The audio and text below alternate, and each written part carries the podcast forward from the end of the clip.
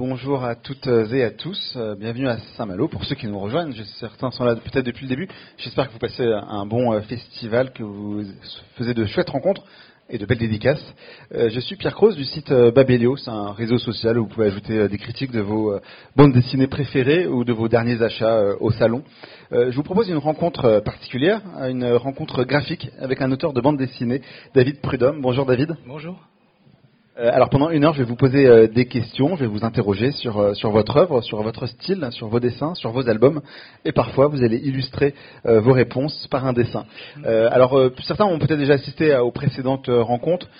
La parole est aussi la vôtre tout au long de la rencontre. Euh, vous pourrez lever la main euh, si vous avez des questions euh, techniques sur l'œuvre, sur des, questions vraiment très spécifiques à David Prudhomme ou des questions de, de, lecteurs qui ne connaissent pas encore son œuvre. Vraiment, n'hésitez pas. La parole est la vôtre. On a un micro sans fil qu'on pourra vous donner. Donc, il suffit juste de lever la main. J'essaie de vous repérer et ensuite on vous donne la parole. Donc, vraiment, n'hésitez pas. Je reviendrai souvent vers vous pour que vous puissiez aussi vous exprimer et poser vos questions. Quelques mots tout de même pour vous présenter, même si on va revenir tout au long de la rencontre sur votre carrière. Euh, vous aviez une vingtaine d'années quand vous commencez euh, la bande dessinée en signant les dessins de Ninon Secrète de euh, Patrick Cotias. C'est le début de votre carrière dans la bande dessinée avec de nombreuses œuvres en collaboration avec d'autres artistes comme Étienne Davodo par exemple pour l'adaptation du roman La Tour des Miracles que j'ai sous la main de Georges Brassens, un roman de, de Georges Brassens, avec Pascal Rabaté aussi pour des récits plus courts et plus longs comme La Marée en plastique ou Vive la marée. Vous publiez aussi des bandes dessinées seules aux manettes, euh, du dessin et du scénario, comme euh, Rebetico, qui a été le prix coup de cœur à Quai des Bulles en 2009, euh, dont nous allons d'ailleurs parler, je pense, aujourd'hui un petit peu. nous allons également parler de la traversée du Louvre, par exemple, de l'oisiveret, ou encore du bruit dans le ciel, principalement du bruit dans le ciel. Ce sera un des axes de cette rencontre publié chez Futuropolis, ça sorti il n'y a, pas très longtemps. Euh, il est en vente d'ailleurs pendant le, festival, évidemment. Euh, c'est L'oisiveret et du bruit dans le ciel, ce sont des ouvrages fortement autobiographiques. Dans Le bruit dans le ciel, vous nous parlez de là où vous avez grandi, euh, Grangeroux, non loin de Châteauroux, où il n'y avait rien quand vos parents y ont construit leur maison. Et pourtant, on peut penser, euh, en lisant la bande dessinée, qu'une partie du monde tourne autour de ce village. Euh, vous allez évidemment nous en dire un peu plus euh, tout au long de cette rencontre. Alors évidemment, on va d'abord parler un peu de, vos débuts, de vos, de vos lectures aussi d'enfance. Est-ce que quel type de lecteur étiez-vous? Qu'est-ce que vous lisiez quand vous étiez enfant? Est-ce que c'était déjà de la bande dessinée? Ah oui, pardon, c'était déjà de la BD. Je crois que les premières bandes dessinées que j'ai lues, c'était les, histoires de France en bande dessinée de, de publiées chez Larousse. Euh, dessiné par toute une euh, ribambelle d'autres de, dessinateurs, comme euh, beaucoup d'Espagnols. Victor de la Fuente, je m'en rappelle. Il y a Manara aussi en, italien qui travaillait dedans, José Bielsa, Ribera et Raymond Pouivet. Donc c'est une bande dessinée très classique. La narration, elle n'était pas forcément très travaillée, mais, il y avait des dessins incroyables qui m'ont beaucoup marqué. Et puis sinon, bah, je, crois que c'était essentiellement Ouais, essentiellement celui-là que je lisais. Ah je vais faire mal. Hein, avec un premier dessin ah ouais. C'était d'abord les, dessins Ça vous dit quelque chose peut-être tout de suite là ça? S'il y a des gens qui... Trois détails. Vous étiez très Astérix. attentif au, dessin avant même de, euh, des scénarios, par exemple. Vous étiez un amateur de, euh, de dessinateur? Oui, oui, j'étais très, très amateur de, ah, essentiellement de bande dessinée. Puis après, il faut bien dire qu'à Châteauroux, justement, euh, euh, les bandes dessinées qui me tombaient sous la main, c'était essentiellement celles qu'on trouvait chez, chez Mammouth, ça s'appelait. C'était une chaîne euh, de supermarchés. Certains ont connu Mammouth. Le fameux Mammouth, qui écrasait les prix, toujours. Et effectivement, là, bon, donc je, je prenais ce, ce, ce, qui me tombait sous la main, quoi, par donc j'ai vu aussi, alors il y avait des bandes dessinées aussi avec euh, pas mal d'espagnols, comme euh, euh, il y avait Danny Futuro, une, ma première BD que j'ai achetée, je crois que c'était ça. Donc, je crois que c'était Jiménez, mais pas celui forcément qu'on connaît. Enfin, il y a deux Jiménez, mais non, je suis même pas sûr que c'est Jiménez. Il y avait Mora Cardona aussi, qui faisait une série qui s'appelait Gigantique, enfin des trucs comme ça que je voyais. Mais, mais j'étais très très lecteur d'Astérix. J'ai lu, relu. Et vous recopiez déjà les dessins d'Astérix, par exemple vous Ouais, je des cases ma, première BD, ça devait être une page qui s'appelait Tripaf chez les Grecs. Et Tripaf, il avait vraiment un peu la, tête d'Astérix, quoi. Après, il y avait des dessins de Piem aussi qui m'inspiraient pas mal. Donc là, j'ai fait Dudul en Espagne, une page aussi. Enfin voilà, c'est des, choses comme ça. Puis ensuite, ensuite j'ai découvert. alors bon, euh, je crois que chez Manounou, en fait, euh, donc j'avais deux ans, c'est Astérix qui m'est tombé entre les, pattes. Je comprenais rien, mais j'ai adoré tout de suite. Et puis mon oncle euh, avait collectionné les blueberries. Donc euh, j'ai vu, je peux pas dire lire parce que j'avais 7 ans, je crois, mais j'ai vu tous les blueberries et également, également des, des forests mystérieuses matin, midi et soir, toutes ces choses-là. Donc c'est pareil, c'est des, des, chocs euh, esthétiques auxquels je comprenais pas grand-chose, mais qui m'ont qui m'ont quand même beaucoup marqué, quoi. Et qui sont restées Est-ce qu'elles sont encore présentes ces influences dans votre dans votre propre œuvre? Je sais pas, je sais pas. pas... C'est difficile de démêler de démêler les, les écheveaux successifs parce qu'il y en a plein.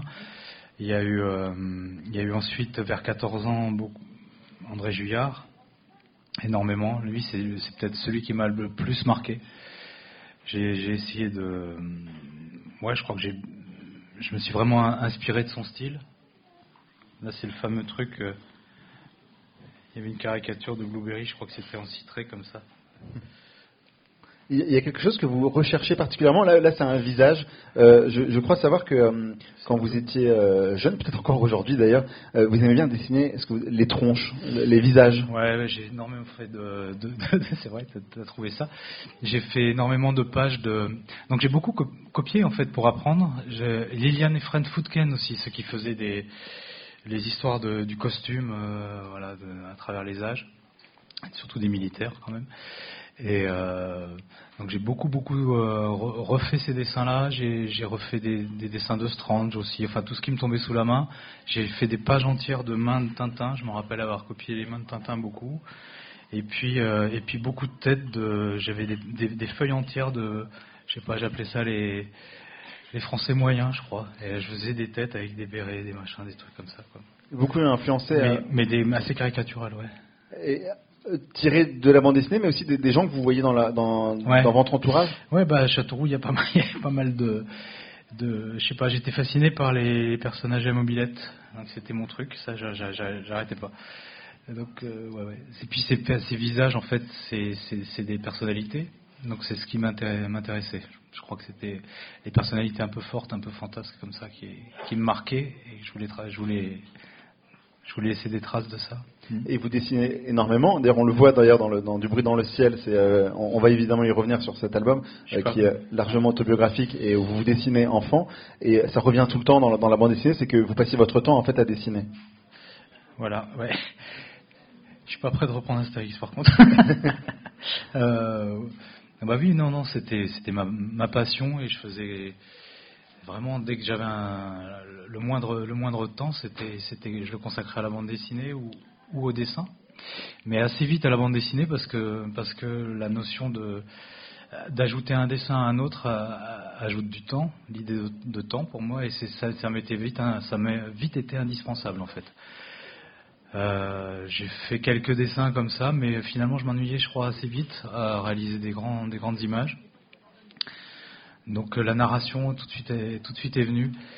Et euh, mais bon après j'avais vraiment des pages d'études. Hein. Euh, je me rappelle de vacances où je me suis amusé à dessiner une rue d'Athènes au 5e siècle parce que j'ai un peu lu Alix aussi à un moment assez. Donc c'est une bande, enfin j'avais une culture classique hein, de bande dessinée quand même. Et ouais une rue d'Athènes en pente avec euh, avec euh, les études de perspective et d'ombre portée sur euh, des balcons, des machins comme ça. Donc j'avais vraiment, moi j'étais tout content d'essayer de travailler ça, alors que c'est, ça peut être fastidieux vu de l'extérieur, mais ouais, c'est l'apprentissage en fait. et avec un goût pour l'histoire également. Votre premier dessin qui a été récompensé, c'était une, scène, c'est reproduit dans, le, dans, la, dans, la, bande dessinée dans, Du bruit dans le ciel. C'est une scène de Viking. Et après, votre premier album euh, réalisé, enfin dessiné avec euh, Patrick Cotias euh, au scénario, c'était Ninon secrète. Ouais. Y, a l'histoire est présente. c'est quelque chose qui vous a toujours intéressé? Disons que j'avais, j'ai, bon, comme vous voyez là, bon là, on voit pas vraiment, mais il y a cette veine réaliste un peu là. Bon, elle est pas, elle est pas franchement réaliste, mais c'est l'inspiration Blueberry, on va dire, Giraud, Juillard, toute cette école, et les dessinateurs dont j'ai parlé au tout début là, avec De La Fuente, enfin puis les connaissances que j'apprends en regardant des, livres sur la peinture, et une veine plus humoristique quand même. Donc j'ai toujours essayé de travailler ces, deux, facettes-là, mais il y, a, plus eu d'écho euh, avec mon, dessin euh, un peu plus réaliste, quoi, historique. Et euh, ouais, donc mon premier dessin publié, c'est, enfin ma première BD publiée, c'est une BD sur Châteauroux, sur l'histoire de la ville. Ça se faisait pas mal à l'époque. Et euh, euh, c'est un, projet autour de, des, Vikings. Quoi. Ces pages-là ont traîné pendant des années sans que je le sache. Et euh, donc ça, c'est des pages que j'ai faites à, 17 ans, 16-17 ans. Et, vers, vers l'âge de 20 ans, alors que j'arrive, je m'inscris aux Beaux-Arts d'Angoulême pour, étudier la bande dessinée et, me détacher un peu de cette influence-là de, de, Juillard, parce que je me disais, il faut quand même que j'arrive à, trouver ma propre patte. Euh, les éditions Glénat me recontactent en me proposant une série annexe des sept villes d'épervier, qui s'appelait donc Ninon Secrète, scénarisée par Cotias, le scénariste des sept villes d'épervier, avec un dessin euh, proche de, ce style euh, julliardesque, je sais pas comment, ou julliardien. Et donc c'est ces fameuses pages qui ont traîné dans les rédactions et que le scénariste montrait alors sans que je le sache quoi. Hmm. Et je me suis dit c'est l'occasion peut-être de, de me confronter à mon, à mon maître. Voilà. Comment est-ce que vous euh, revoyez cette période-là de collaboration avec euh, cette première collaboration avec euh, un, scénariste C'est comment est-ce que vous avez vécu cette, période-là? C'était un apprentissage déjà ou vous aviez déjà bah, disons que j'avais l'apprentissage. je, j'avais la, dans, les, dans les mains ou dans la tête la, distance euh, courte, des histoires courtes, mais je ne savais pas ce que ça va signifier faire 48 pages véritablement. J'ai fait, une fois aller au maximum 30 pages euh, d'affilée. Mais là, et là c'est intéressant d'avoir à parcourir cette distance et de savoir ce que ça représente physiquement même. Qu'est-ce que ça implique, qu'est-ce que ça de rigueur, de, de régularité? Donc ça, c'était intéressant d'avoir un scénario qui était euh, réalisé par un, auteur confirmé, euh, m'appuyer dessus, et puis s'inscrire dans, dans, un, cadre qui était déjà balisé. Donc là, j'avoue que j'étais un petit peu, euh, un peu chien fou quoi à l'époque. Donc euh, pour moi, ça a été un terrain de jeu en fait, plutôt. Et expérimentation, même si le cadre était classique. Et vous j'ai fait le premier album comme ça à la plume, enfin c'est assez au pinceau, mais à la plume. Donc j'avais peut-être une base de dessin assez classique. Le personnage de Ninon, je, je vais faire le personnage de, d'Artagnan, qui est, qui est dans l'album là. Donc moi, il était à peu près comme ça. la grosse tache noire là, c'est, je me suis emballé. Quand je dis chien fou, je le suis peut-être encore un peu. Donc voilà. Finalement, bon, on a un dessin voilà, mais alors après, j'ai mettais plein de hachures. Mm. Ouais, pour sculpter la lumière, ce, qui, ce que fait pas, ce que fait pas Juillard. Quoi. Lui, il est plutôt dans la, dans la structure, euh, l'épaisseur des tissus, tout ça, ce qui me fascine d'ailleurs. Mais donc après, voilà, tchac, tchac, tchac, vraiment sur du rhodoïde, très en grattant à fond, à fond, à fond. Avec toujours ce goût pour les visages, pour les, les personnages en tout cas. Hum, pardon Avec toujours ce goût pour les visages, les personnages. Ouais, ouais. Les corps. les attitudes, les attitudes des corps, ouais, ça c'est vraiment quelque chose qui, qui me qui m'intéresse depuis toujours. Quoi. Hum. Corps parlant, corps signifiant, les attitudes qui signifient euh, des choses, un peu comme bon, c'est euh, c'est après euh, après j'ai trouvé Jacques Tati finalement qui m'a beaucoup qui m'a beaucoup qui m'a qui m'a qui m'a expliqué ce que j'aimais en fait d'une certaine manière. C'était ça, ce ballet des corps que, j'ai toujours goûté, même, même à mobilette. Vous étudiez aussi également la, bande dessinée à l'école d'Angoulême. Qu'est-ce que vous avez appris exactement euh, à, cette école-là? Est-ce que euh, ça vous a servi? Est-ce que c'était un moyen de, sortir de vos propres euh, influences et d'en découvrir d'autres? Oui, c'est ça. C'est déjà les, étudiants qui étaient dans la promotion avec moi. on était une quinzaine je disais, avait une fille à l'époque. Hein. C'était, c'était essentiellement un truc de, de garçon. Ça a changé aujourd'hui. Ça a bien changé. Et c'est, tant mieux. Mais euh, on était euh, chacun arrivé de son, son, bah, de son coin de France. bon dessinateur dans son, dans son territoire et puis ou, raconteur d'histoire. Et moi, moi et on arrive là et on, voit, voit, les univers différents de chacun. Et moi là, j'étais quasiment professionnel à l'époque parce que j'avais déjà publié, puis j'avais des contacts avec avec bon le comment dire, le mois où j'arrive à l'école, euh, les éditions Glénat me contactent. Donc je sais que je vais commencer euh, une série euh, professionnellement. Mais j'avais déjà bossé avec, avec, le journal Tintin, avec, avec des, pas mal de. avec Jean-Michel Charlier, enfin avec des. Avec des voilà, j'étais tout, tout, près d'être professionnel, comme on dit. Et là, je, rencontre des poètes, en fait des poètes qui ont créé des univers. moi, je me, sentais technicien c'est ce que je voulais apprendre à l'école, c'était de, me donner le temps en fait de, développer un univers, quoi, ou, des univers en tout cas, et une pensée. Euh, comment raconter différemment en bande dessinée, découvrir plein de choses. Et puis des gens comme euh, euh, Aristophane était dans ma promotion, François Hérol juste avant, mais enfin on s'est beaucoup côtoyé, Troops, avec qui on est devenu très très très très proches et pas mal d'autres, enfin voilà, qui m'ont qui m'ont vraiment ouvert des, des, univers. Et vous avez donc le pied allé très très tôt. Euh, ouais. je vous en prie. oui, bah j'avais juste donc, euh, j'allais dire. Euh, le, alors c'était la journée était bon j'allais j'allais assez peu à l'école en, fait, en réalité mais je voyais beaucoup les, autres étudiants donc la, nuit on chantait pour résumer. La journée, euh, je dessinais Ninon et, euh, quand j'avais du temps, je faisais euh, mes expérimentations, les travaux que l'école nous, donnait à faire, quoi. Donc avec dans des styles complètement disparates, quoi. Là, j'étais en, totale licence. Ce qu'on retrouve d'ailleurs après dans votre œuvre. Vous, avez exploré énormément de genres différents, de styles, de, de, techniques différentes. Cette envie-là est, est peut-être née là, vraiment et euh, par, la, par la curiosité et la découverte d'énormément de, d'auteurs. Quoi.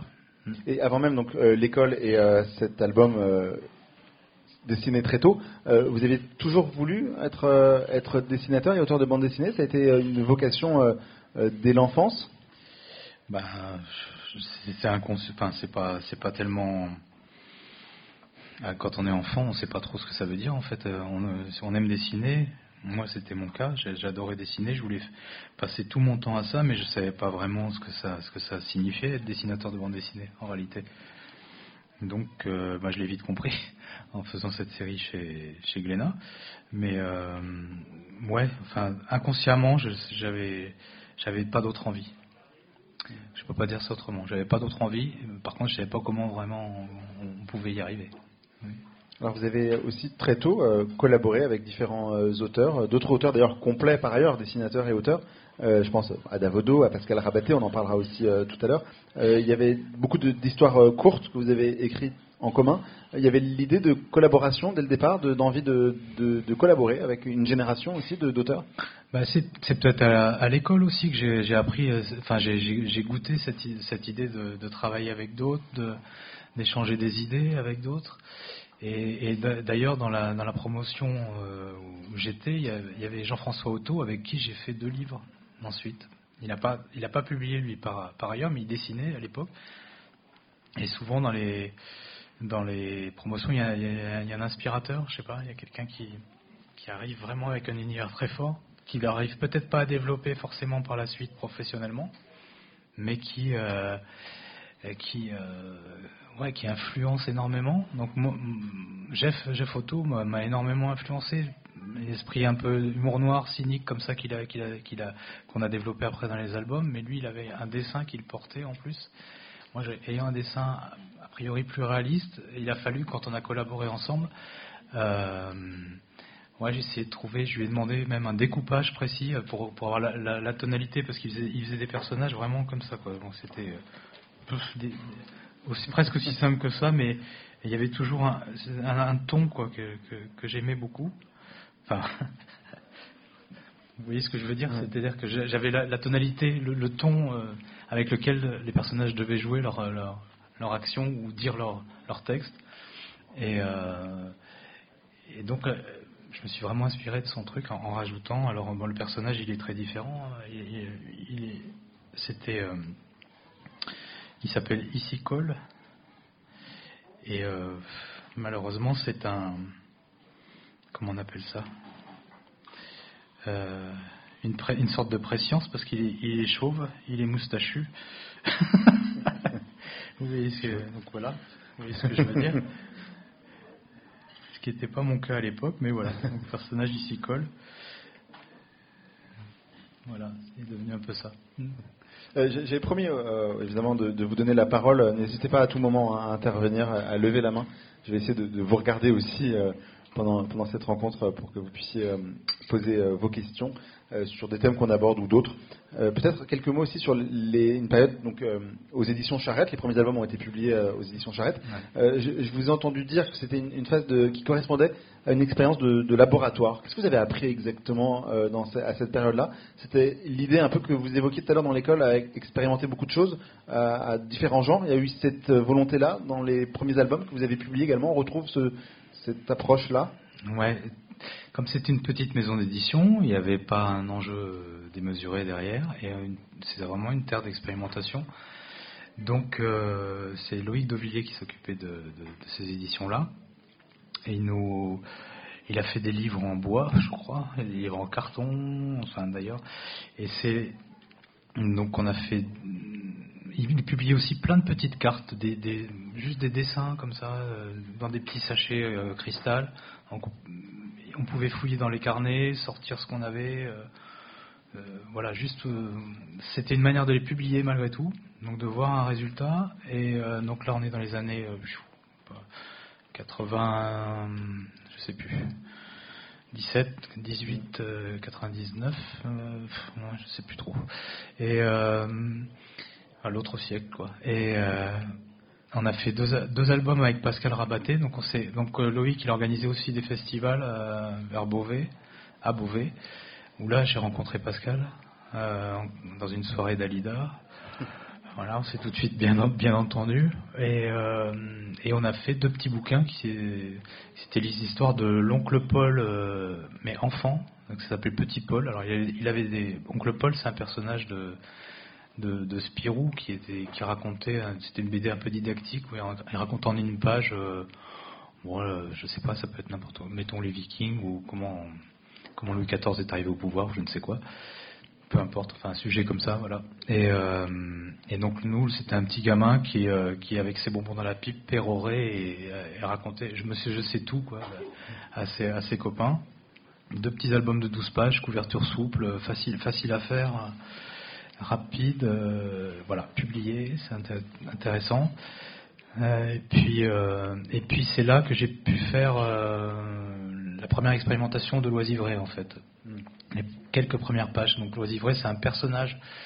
enfin, raconte l'histoire d'une journée d'un personnage qui était en réalité un voisin, le shérif. le, shérif. vivant à Grangeroux, la ville où j'ai grandi, qui m'a fortement inspiré, qui avait une trogne, lui, c'est pareil. Donc là, on commence à refermer des parenthèses, dont je me suis tout de suite dit que c'était un personnage très qui pouvait porter plein, pas mal d'histoires.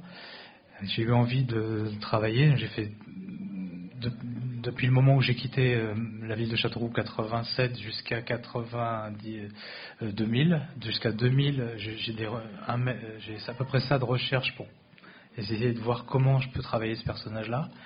Et en, en 2001, euh, Loïc me, dit mais non mais c'est il faut que tu oses le sortir. Je voulais je voulais vraiment enfin j'avais peur en fait voilà pour résumer parce que j'y tenais vraiment et j'avais peur que la forme soit pas définitive. Donc je, je sors ce petit album et il n'y a pas d'enjeu. C'est cette maison d'édition là qui qui est tranquille et il, en, on fait un petit, un petit livret qui est enchâssé dans du carton euh, avec relié par un élastique à, à poireaux comme ça. Donc il euh, faut vraiment avoir envie d'aller chercher cet univers, mais c'est ce qui me plaît. il y a des images collées dessus, enfin tout un travail, toute une façon de fabrication euh, qui fait que l'objet est encore caché tout en étant publié et ça m'allait très bien. J'étais voilà. ça m'a permis en fait de franchir le pas et de le publier. On va reparler euh, évidemment de l'oisivret et, euh, et, du bruit dans le ciel et de cette partie autobiographique aussi et de transmission que vous avez dans votre œuvre. Mais il y a, je crois, une question. Ah non, vous avez le micro, mais ok, pas de souci. Il y avait d'autres, s'il y a des questions, n'hésitez pas à lever la main. alors, bah, du coup, pour rester sur sur cette ah, sur, le shérif et sur cette euh, volonté que vous avez, on voit très tôt d'ailleurs, même dans, le bruit dans le ciel et dans l'oisivré que vous avez publié euh, très tôt, euh, que vous avez envie de dessiner votre monde et de le transmettre aussi. C'est une volonté que vous aviez très jeune, dès l'enfance, de, de, garder en mémoire votre entourage. Je sais pas, je crois que ça monte petit à petit. Ça monte petit à petit comme, envie. Mais, le enregistrer en tout cas, sans forcément le dessiner, mais enregistrer ce, que, ce qui euh, les alentours, ce qui m'entoure, et les choses de, ou de la famille ou, de, ou des environs euh, paysagers que je, traversais. Euh, ouais, je crois que je l'ai très, très, très tôt eu.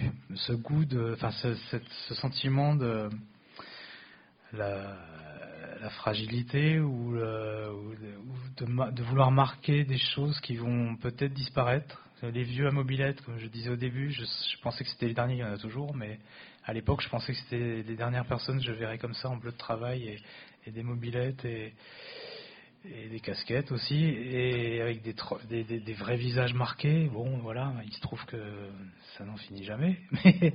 Mais, euh, et puis voilà, je pense que la trace, enfin l'idée.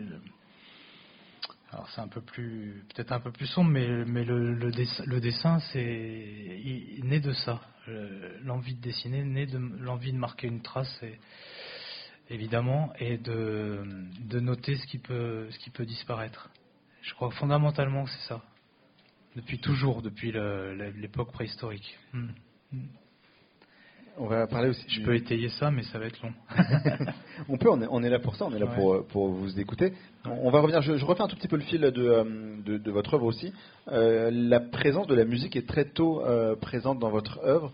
Alors je pense, alors je, l'ai sous la main, il se trouve que je l'ai sous la main, c'est La Tour des Miracles, une adaptation euh, d'un roman de Brassens avec euh, Davodo, avec, euh, bah, avec Davodo. tous les deux, vous avez réalisé cet album, adapté ce, roman. on va parler aussi également de Rebetiko, qui est l'un de vos premiers albums réalisés seul autour de, de, la musique. Hmm. la musique a toujours été très importante pour vous et une source d'inspiration? Alors, pas tout de suite, mais, euh, mais comme je disais, on chantait euh, tous les soirs des, des créations. Hein, à l'école d'Angoulême, des créations. Des, c'est des massacres. Hein. On n'a jamais fait un seul concert, et, euh, fort heureusement. Mais c'était une, une création parce qu'on parce qu'on faisait, on improvisait. moi, je savais pas, je jouais deux accords, je crois, à la guitare, et mais par contre, j'improvisais des paroles, voilà. Et et le goût de partager ça, cette musique-là, oui, ça, ça me.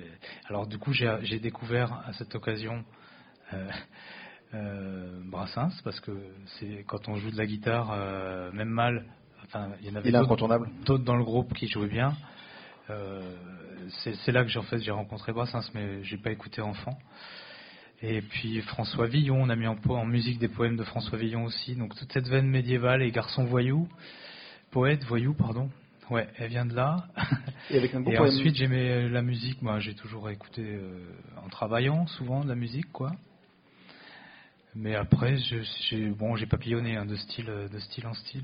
Mais avec un goût aussi pour, euh, même dans la musique, une forme de, marginaux, euh, Brassens peut-être. Ouais. les Rebetiko après, ce sont des, des, rebelles, vous nous en parlerez peut-être dans quelques instants. Mais il y, y, avait ce goût de, de, de personne, quelque chose de très incarné en tout cas dans la, musique. Ouais, oui, oui. Et puis il y a aussi, euh, ben, si on pense à Brassens, euh, c'est l'écriture.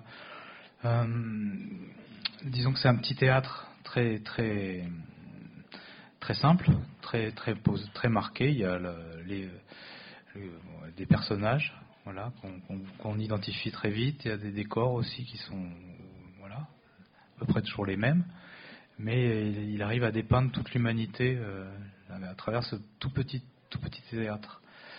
Et c'est extrêmement inspiré de sa vie. Donc il y a juste un décalage et j'ai une fascination. C'est comme un carnet un peu aussi. Finalement, c'est comme un journal de bord ces chansons. Et, euh, et, dans la peinture, euh, Picasso, il est un peu pareil. Il disait lui-même, c'est un journal que je fais. Euh, si on a vraiment, si on arrive à, à remonter le fil euh, des, jours parce que les tableaux sont datés, on, saura exactement ce qui m'est arrivé. je crois que je suis beaucoup intéressé par ça, par ce, tressage de la vie, euh, la vie personnelle et de, la forme qu'on lui donne euh, artistiquement. Alors, ce qui m'intéresse, c'est le tressage justement, c'est de pas forcément la, livrer de manière autobiographique, mais qui est plein de codes et plein de plein de perturbations qui font qu'on arrive à recréer par-dessus un petit un petit univers, quoi. Euh, la cohérence de Brassens, bon, bah, ça, ça me sidère, euh, voilà, donc je, ça me fascine, mais je pense que je suis le contraire. Peut-être parce que c'est aussi un contraire que ça me fascine. Et, euh, et après, musicalement, musicalement, c'est c'est un peu pareil, c'est-à-dire que c'est des gens. Alors, ben, si on regarde les parcours de Brassens, il commence effectivement euh, très pauvre et dans la marginalité, puis finalement il conquiert, et euh, toute la France le connaît, il devient presque un monument. Picasso, bon, il naît d'une famille un peu bourgeoise, mais euh, il, la rejette clairement et, il devient, enfin, il part vraiment de, toute l'histoire de la bohème, voilà. Picasso et d'autres. Hein. Toute cette époque-là, il y a un peu ce romantisme-là, et dans les rébêtes, il y a ça, et dans les étudiants des beaux-arts d'Angoulême, il y avait un peu ça. il y avait le goût pour la farce aussi, le côté rabelaisien euh, euh, qu'on peut retrouver peut-être dans la Tour des Miracles. Il y a Rabelais, effectivement aussi, lui c'est pareil, c'est une mise en. Alors là c'est un livre monde, c'est moi c'est pareil, je découvre à peu près à la même époque ça. À 20 ans, j'écoute, euh, j'écoute tout Brassens, puis après quand je connais un truc et que je, vais à, fond, donc je lis à peu près et je regarde à peu près tout ce qu'a fait Picasso. Rabelais c'est pareil, et puis il y avait Mermet aussi, Daniel Mermet à l'époque faisait plein de petites scènes. À l'époque, c'était pas aussi politisé que sur la fin de ces émissions. C'était plein de petites choses, euh, des petites scénettes, euh, des reportages comme ça dans la. aller fouiner partout.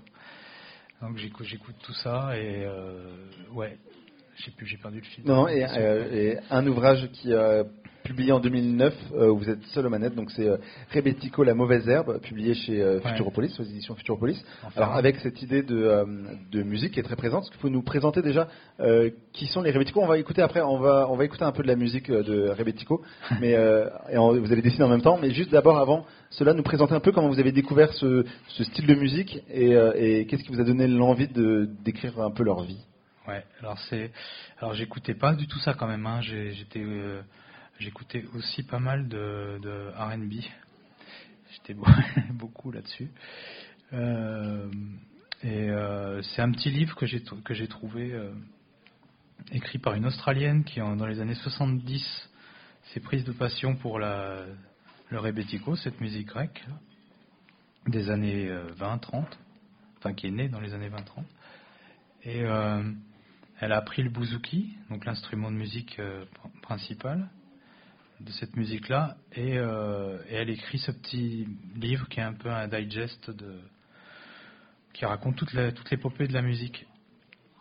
Et euh, le titre du livre était euh, Chanson des bas-fonds, des fumeries des ports de, du Pirée, de Thessalonique. Alors là, dès, le titre, j'étais, je mais j'ai voyagé d'entrée. Et en lisant le, en lisant euh, tout, le parcours de la musique. C'est donc c'est né euh, effectivement dans les bas-fonds, vraiment. Et puis c'est pareil, c'est une musique qui petit à petit euh, le corps, mais devient extrêmement populaire. donc c'est un peu le même parcours. Et, et, puis je découvre, je découvre des, photos qui, qui agrémentent ce, ce livre, avec des visages burinés extrêmement marqués, qui me, qui me qui me, qui me fascine, que je trouve extrêmement beau, présent, enfin c'était vraiment des personnages forts.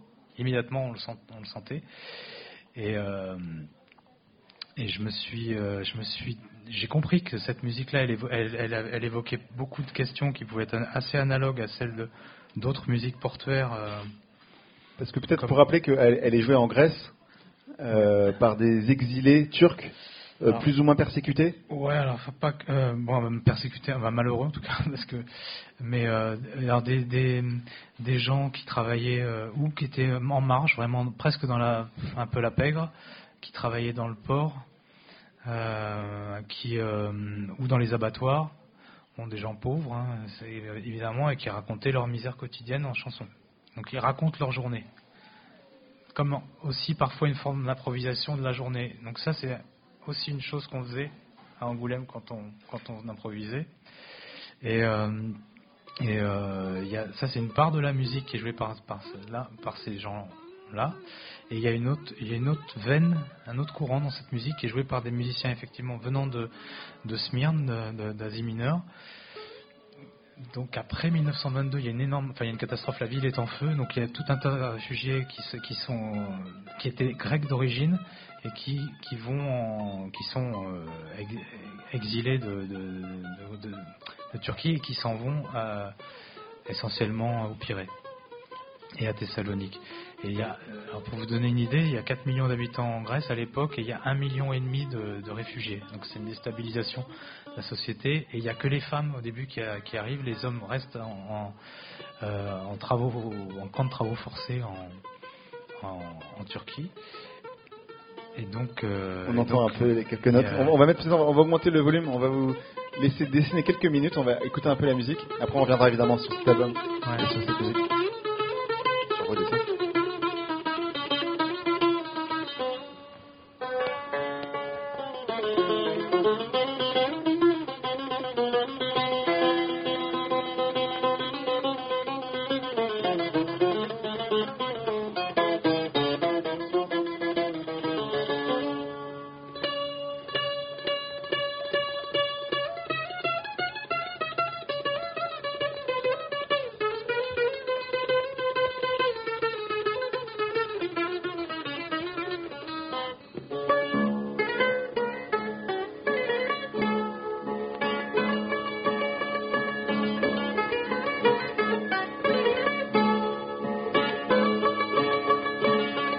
Martin's venue.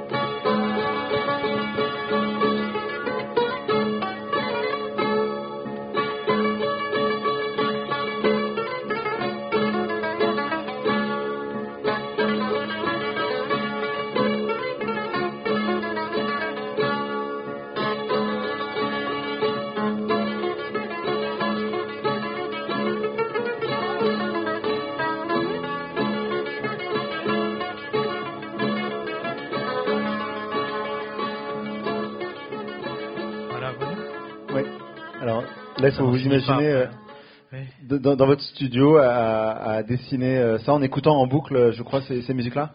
Eh oui, ça m'a rendu un peu dingue, mais oui, oui c'est une musique assez hypnotique hein, quand même. Et donc, euh, et puis se dessiner en effectivement avec cette rythmique-là. Enfin, le dessin, ça peut être aussi de la musique. Hein le pinceau. Euh, Vous l'envisagez comme ça Le, pinceau, c'est de la musique aussi, c'est-à-dire qu'on peut faire des, sons différents euh, et des rythmiques différentes. On peut marquer, et moi, je me suis, me suis amusé à ça. C'est un album éminemment musical, même dans, le, dans, la, dans la façon de dessiner. Ouais, ouais, oui. Oui, ça peut. Quand je, je fais pas mal de concerts dessinés avec cette musique-là, et effectivement, c'est un des plaisirs de et je crois que vous êtes même rendu. De battre le tempo ou de suivre euh, des arabesques comme ça avec le, avec le pinceau ou la plume. Et là, ça a été le cas pour cet album-là, euh, sur cette musique. Est-ce que c'est le cas pour d'autres albums avec d'autres musiques? Vous êtes euh, très inspiré musicalement par, par, des, par des ambiances, par des musiques pour, pour dessiner, pour trouver le, rythme, le ton? Ah, Ça peut m'arriver, ouais, pas sur Brassens, évidemment. Ouais, ouais. Mais après, après, j'ai de la musique dans la tête aussi, à force. Et je crois que vous êtes même déplacé en Grèce pour. Euh, est-ce que c'était pour vous inspirer aussi des lieux? Parce que là, il y a encore, on retrouve euh, les gueules, les, visages. Est-ce que pour les, euh, les décors, pour l'ambiance aussi des paysages, est-ce que vous êtes rendu sur place? Oui, oui, mais il y a bon, il y a plus grand chose. les choses sont. il y a un urbanisme qui fait que, que, les lieux mythiques sont pratiquement pour la plupart détruits, mais, mais on en trouve encore des, tout, petits, endroits, des tout petits, résidus. Et puis il y a des clubs de Rebetico et, euh, où je suis allé, où j'ai d'ailleurs dessiné sur, place, j'ai fait des croquis qui figurent dans la. un peu euh, arrangés, quoi, mais qui figurent dans l'album. Et, euh, puis des visages, quoi, toute une ambiance. Non, c'est la lumière aussi, c'est important. Moi, j'ai beaucoup, j'ai quand même besoin d'avoir. enfin, j'ai envie j'ai envie de nourrir mes albums d'éléments d'éléments de vie. Donc ça peut être lié à soit à des voyages, soit à des effectivement pour, ressentir les ambiances et pouvoir mieux les retranscrire, soit euh, des personnes que j'ai croisées, des personnes que j'ai connues, euh, qui m'inspirent, euh, pas dans, forcément dans leurs traits, mais dans leur personnalité, qui me permettent de faire jouer les personnages comme j'ai envie de les faire jouer. Et puis aussi tous les éléments, finalement, quand, parce que je fais des, enfin, quand je fais mes albums, c'est un peu des je fais tout un travail de remontage à la fin, comme, euh, comme un peu, si on veut faire une analogie, un peu comme au cinéma, j'ai tout, j'ai tourné tout j'ai tourné l'album, si on veut, et après je fais mes cuts, je remonte des cases, euh, tout ça, et toujours dans cette période-là, je me laisse la possibilité, c'est-à-dire que j'ai l'esprit tellement imbibé de ce que, du sujet, de l'album, de ce que j'ai raconté, que le moindre élément peut, peut rentrer euh, en résonance. Et ça, je, je, mets un point d'honneur à les laisser rentrer pour justement euh, peut-être surprendre dans la narration ou me surprendre moi-même, mais, mais, surtout surprendre dans la narration. C'est-à-dire que euh, je vais peut-être voir, alors pour donner un exemple un peu parlant, imaginons un personnage sombre dans la, dans, la nuit de Rébête comme ça, et puis je vais sortir moi, euh, une nuit, puis je vais croiser quelqu'un qui va vraiment me faire peur. C'est ou, ou, euh, un, ou, un, oiseau qui est en train de, ou un, rat qui est en train de bouffer je ne sais quoi, auquel j'aurais pas pensé. Hop, je me dis, ça peut ajouter. Si j'ai tout l'album dans la tête, toutes les cases dans la tête, puisque je garde tout avant de livrer, et si je pense que ça peut s'intégrer, je prends la place, je le mets tout de suite. Comme ça, ça rajoute aussi une note de fraîcheur et de, d'inattendu en fait à un scénario qui peut parfois être un peu euh, c'est pas le scénario mais c'est plutôt le jeu des personnages peut être un, peu c'est le c'est ce que j'essaie de, de, pas de fuir mais j'essaie d'éviter ça le, fait d'avoir un personnage qui va devoir jouer la scène qu'on lui a écrite mm. et tout ce qui peut bah, faire déjouer ça et avoir et apporter des nuances euh, m'intéresse et alors un tout dernier mot euh, sur Rebetiko avant de parler du bruit dans le ciel. Euh, ils sont restés avec vous, ces personnages. Euh, j'ai cru comprendre que euh, vous seriez tenté de, revenir un peu en territoire. Mm. C'est quelque chose qui vous, vous inspire encore? Oui, oui, oui. Ils sont jamais partis vraiment parce que, comme je vous le dis, j'ai fait pas mal de concerts dessinés à travers le monde hein, avec des, groupes de rébéticos qui sont un peu partout dans le, monde. Et, donc, j'ai toujours eu cette, petite musique-là dans la, tête.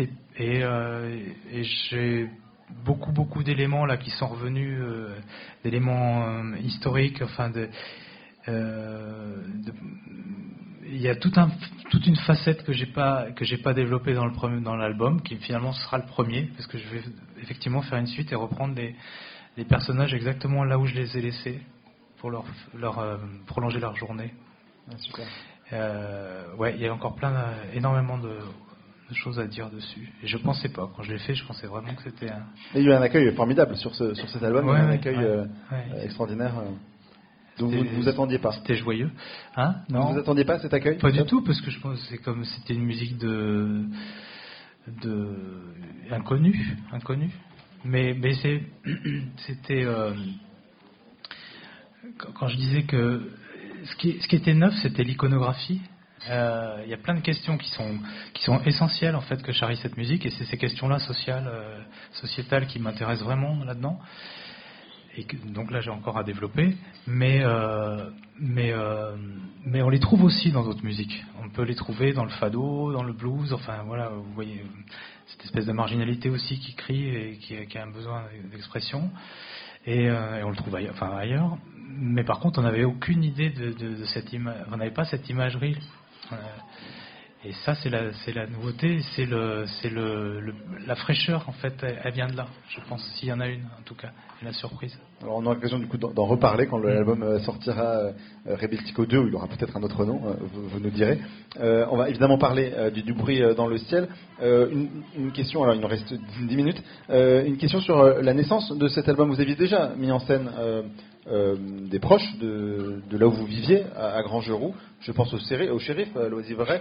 Euh, le ton est très différent de L'Oisivray dans cet album-là. Comment est-ce qu'il est né exactement cet album? Il y avait la volonté de, continuer à raconter cet endroit où vous viviez? Euh, Je sais pas. Je, sais juste que je voulais finir l'histoire du shérif. Cette journée, commencée en 2001, poursuivie en 2005 et que j'ai achevé en 2019. Comme l'Osivré, ça raconte l'histoire d'une grande inertie. Je, trouve que je suis assez raccord avec le personnage, puisque j'ai mis 18 ans à, finir cette journée. Et le personnage du shérif, il fait rien, grosso modo. Ça s'appelle Paul pour rien. Mais il, allume le quotidien malgré tout, avec sa fantaisie. Ça, je tenais, euh, et l'association m'a permis de, finir cette histoire. Puis bon, bah, en parallèle, bon, bah, je, mes parents habitent toujours dans, ce, hameau de Grangeroux et j'y reviens régulièrement. Et, euh, je découvre en, 2011 un grand projet euh, industriel, alors que c'est la campagne quand même, enfin c'est la campagne, c'est la zone périurbaine de Châteauroux, mais il y a quand même beaucoup de champs, si, on, si on regarde bien. On est très vite, on est au bord de Rocade. Euh, il y a une base militaire qui est ancienne base de l'OTAN, qui jouxte la maison, qui est à 300 mètres de la maison. Mais après, c'est quand même pas mal de champs. Euh, et en 2010, euh, voilà, je lis dans, le, dans la Nouvelle République, le journal local, un énorme projet d'implantation de, de hub industriel chinois. Et je me dis, mais qu'est-ce qui, nous arrive? On, est, Nous sommes le Grangeroux est le centre du monde, et euh, c'est aussi l'histoire du monde euh, qui passe des Américains aux Chinois, qui nous, qui nous, qui nous passe devant la porte. Euh, c'est c'est la mondialisation qui vient, qui vient planter sa tente dans le jardin de mon enfance. Qu'est-ce que ça veut dire? Et je, ça m'intéresse, ça m'intrigue, mais bon, je me dis pas, je vais faire forcément. Enfin, je, c'est pareil, je me dis, alors ça veut dire que ce lieu va bouger aussi? Est-ce qu'il faut commencer à marquer euh, l'envie peut-être de, marquer les lieux tels qu'ils étaient? On euh, commence à me tarauder, mais même le projet il est naissant, je ne sais pas ce qui va devenir, donc je surveille ça pendant des années, quoi, jusqu'à 2019 euh, là. Et donc j'ai fait de la veille un peu journalistique. D'ailleurs, on retrouve des articles de presse dans l'album. Il, y a des photos. Enfin, on voit, on voit les, les, articles qui parlent de ce projet immobilier on ne sait pas trop ce qu'il est. Industriel. Industriel, évidemment. Avec un campus qui, devrait avoir, qui devait avoir lieu et qui finalement accueille assez peu d'étudiants.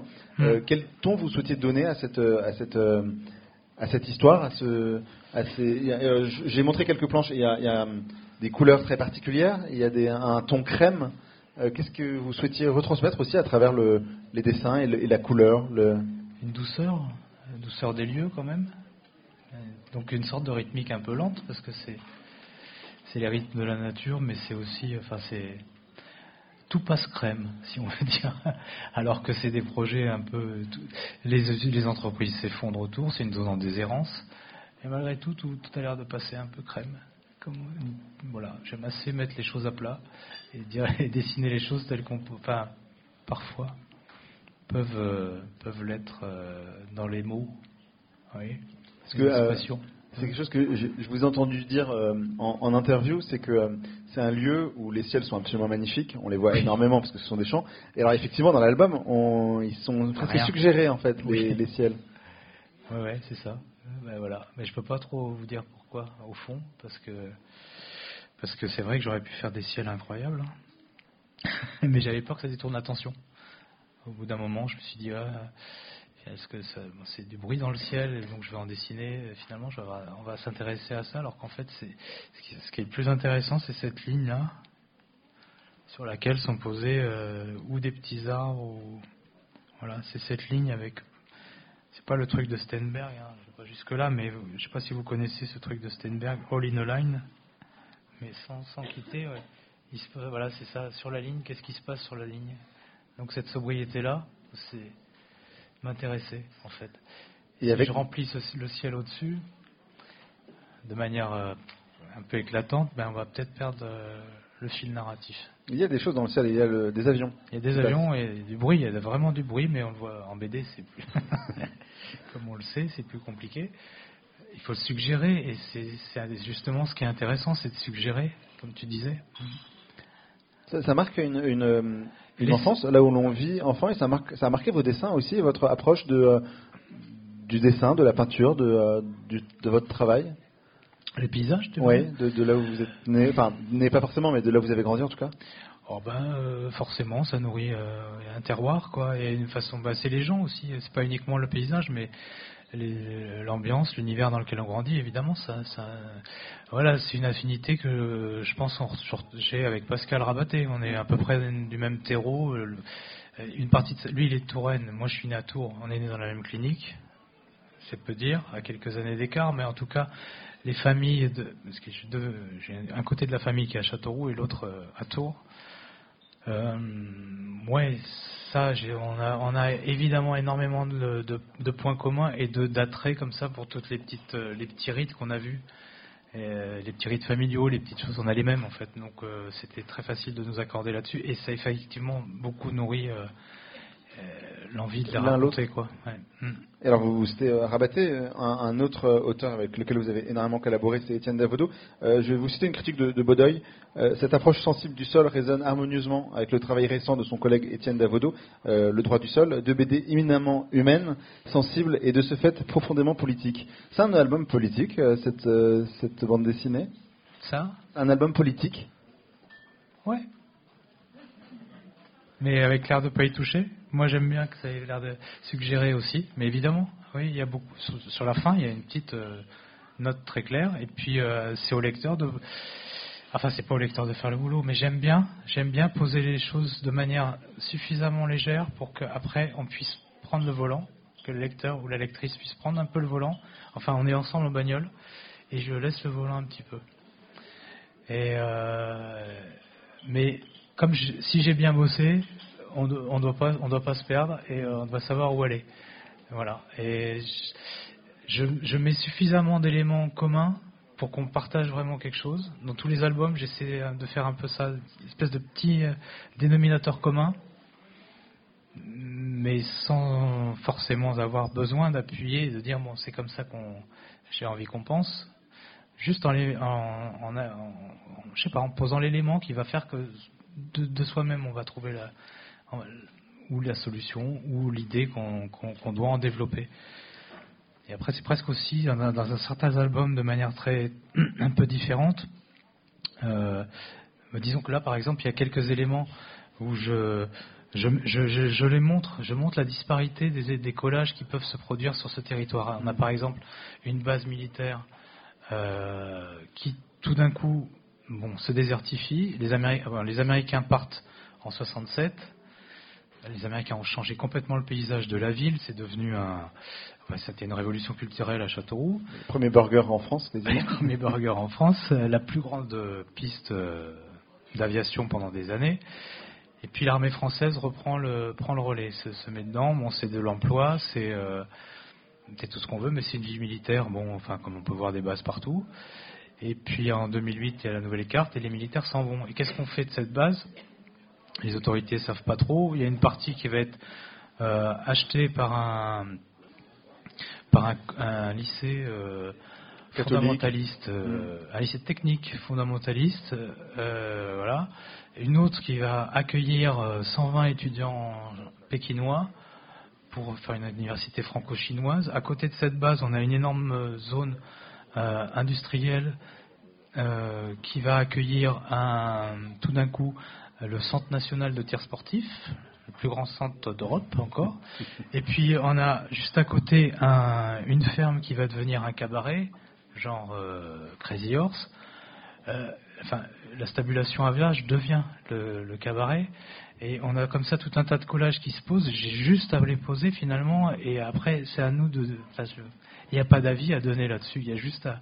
Soit on s'en amuse, soit on s'en énerve. Mais moi, j'ai pas, pas envie de. Ouais ce qui est intéressant, c'est qu'on se promène entre toutes ces, notions-là. Quoi. Et un, tout dernier mot, euh, l'heure euh, tourne, euh, ah, c'est quasiment la, fin de cette rencontre, mais ah. un tout dernier mot tout de même sur, sur les personnages aussi de, de, cet album, parce que ce sont vos proches, votre famille, vous-même, vous êtes, vous vous dessinez, enfant, puis adolescent, puis adulte.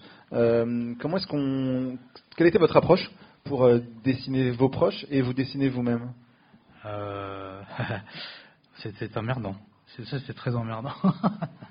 je n'ai pas, j'ai pas grand goût pour euh, cet exercice-là de l'autobiographie. C'est pas que ça me gêne de, de me dessiner. Euh, c'est, enfin, je veux dire, c'est facile. Hein. Je, voilà, ça c'est moi, c'est réglé.